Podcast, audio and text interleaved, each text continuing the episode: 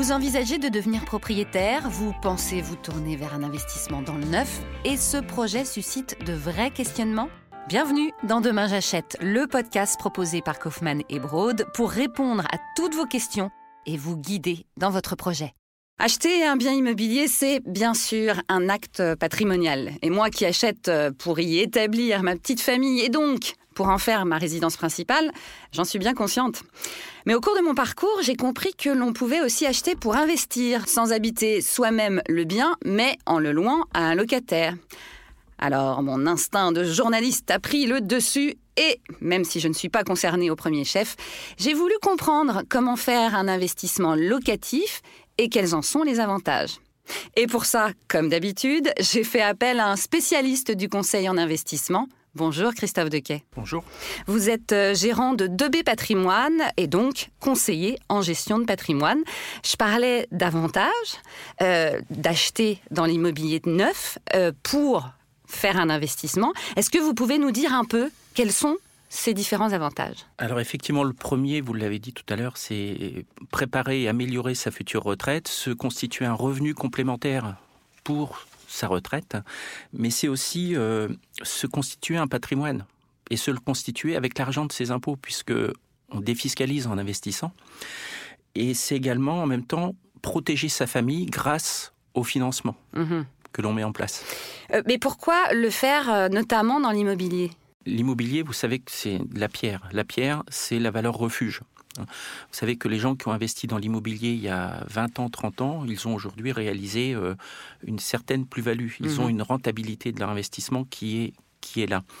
Et investir dans l'immobilier via un dispositif fiscal, ça permet de se constituer un patrimoine. En plus, en le finançant c'est l'un des, seuls euh, éléments de son patrimoine que l'on peut se constituer grâce au financement, grâce à l'emprunt. Mm-hmm. Et c'est ce qui permet d'optimiser encore plus cet investissement. On va aller euh, un peu plus euh, dans le détail parce que c'est quand même justement un gros investissement hein, d'acheter un bien comme ça. Est-ce qu'il existe des dispositifs fiscaux pour nous soutenir? Oui, il existe plusieurs dispositifs et celui qui est le plus connu et le plus mis en avant aujourd'hui, c'est le dispositif Pinel. Alors le dispositif Pinel, qu'est-ce qu'il permet? Il permet d'investir jusqu'à 300 000 euros par an. Ce, montant peut se faire en deux investissements. Mm-hmm. Euh, et euh, on peut, grâce à cet investissement, se générer une réduction d'impôt qui euh, peut s'étaler sur trois périodes, 6, 9 ou 12 ans. D'accord. Donc sur les six premières années, vous avez 2% de réduction par an. De la septième à la neuvième année, vous avez 2% de réduction également. Et de la dixième à la douzième année, vous avez 1% de réduction d'impôt. Ce qui fait que euh, bah, vous achetez 100 euh, 000 euros, ça vous génère une réduction d'impôt de 21 000 euros. Mais cette loi Pinel, elle a été créée pour quoi exactement? Bah, Tout simplement pour faciliter la construction de logements dans des zones tendues là où il y a besoin de logement, eh bien, la loi Pinel permet euh, aux investisseurs de bénéficier d'avantages fiscaux dont je vous ai parlé euh, tout à l'heure. Ces avantages fiscaux, ils sont euh, plafonnés par rapport à un montant d'investissement. Quelqu'un qui veut investir cette année dans le cadre du dispositif Pinel, il ne peut pas investir plus de 300 000 euros. Et ce montant d'investissement, en fait, peut se réaliser sur deux opérations sur l'année. D'accord, donc on a parlé des avantages fiscaux, de cette fameuse loi Pinel, mais je suppose que nous, investisseurs, on a aussi des engagements.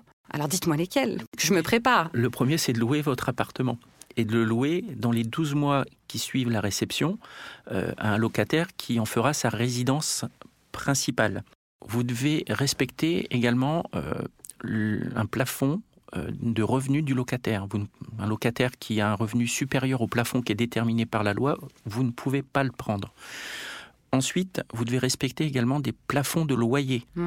En fonction de la zone où vous avez investi, vous avez un loyer plafond qui est déterminé par la loi et, qui dépend de la zone où se trouve votre, votre logement. Ensuite, il faut savoir que l'esprit de la loi Pinel, c'est aussi de ne pas favoriser une flambée des prix de l'immobilier. C'est pour ça que la réduction d'impôt porte sur un prix d'achat qui est plafonné. Enfin, pour vous expliquer un petit peu le, montage. d'une opération Pinel et, son financement.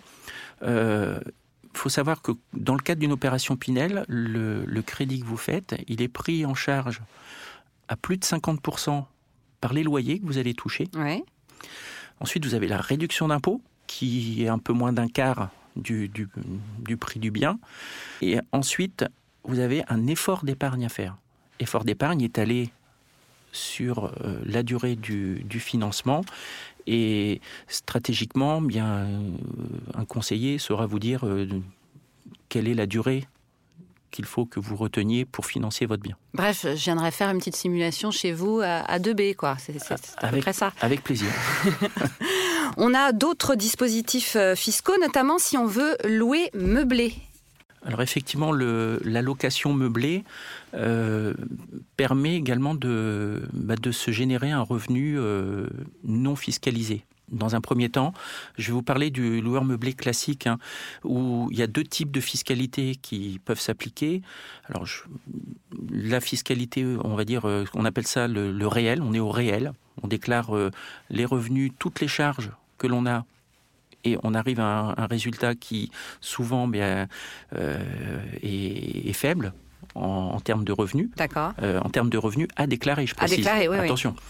Euh, et également, vous pouvez opter pour le, ce qu'on appelle le micro une déclaration micro BIC, puisque les, locations meublées, en fait, ce sont des, des BIC que vous déclarez.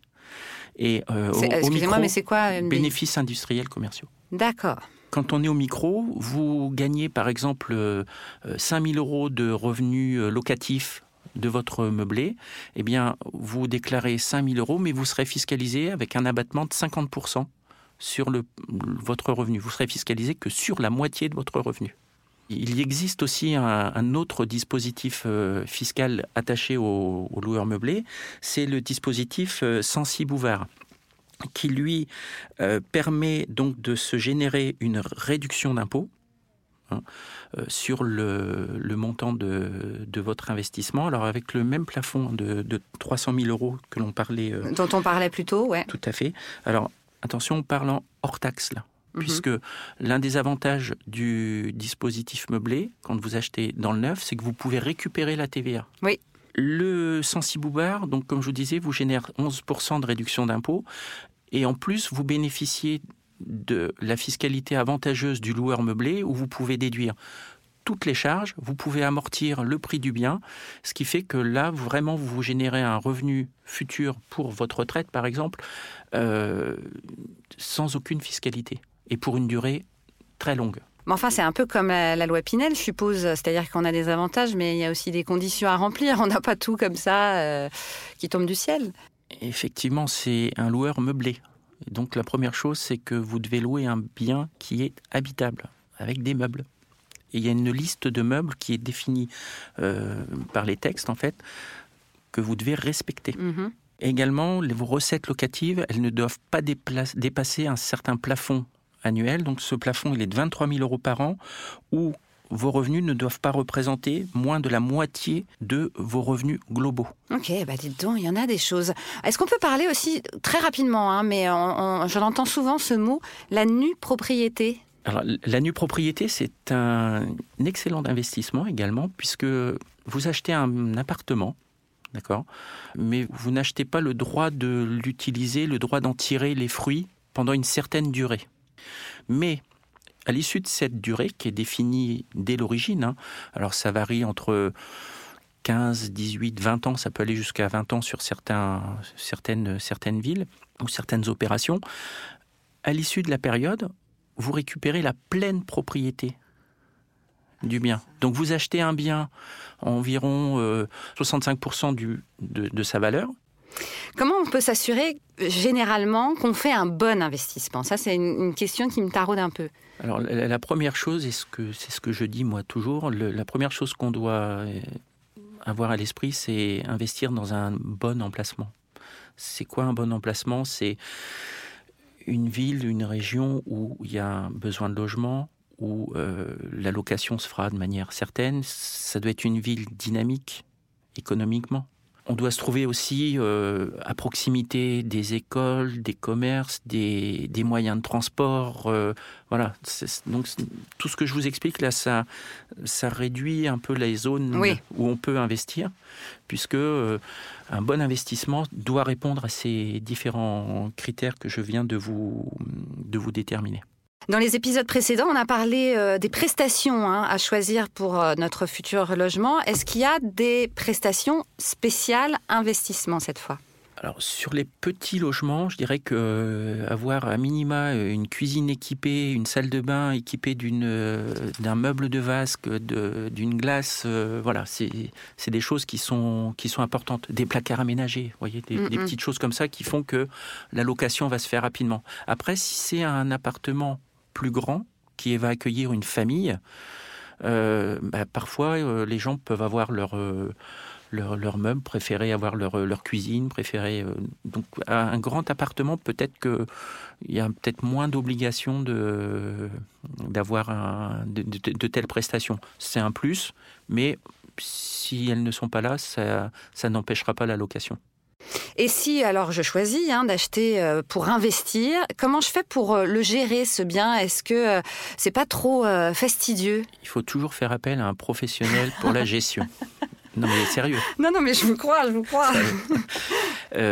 puisque moi ce que j'explique à, mes clients, c'est que le prix, parce que faire appel à un gestionnaire, ça coûte, mais c'est le prix, bah c'est le prix de la tranquillité.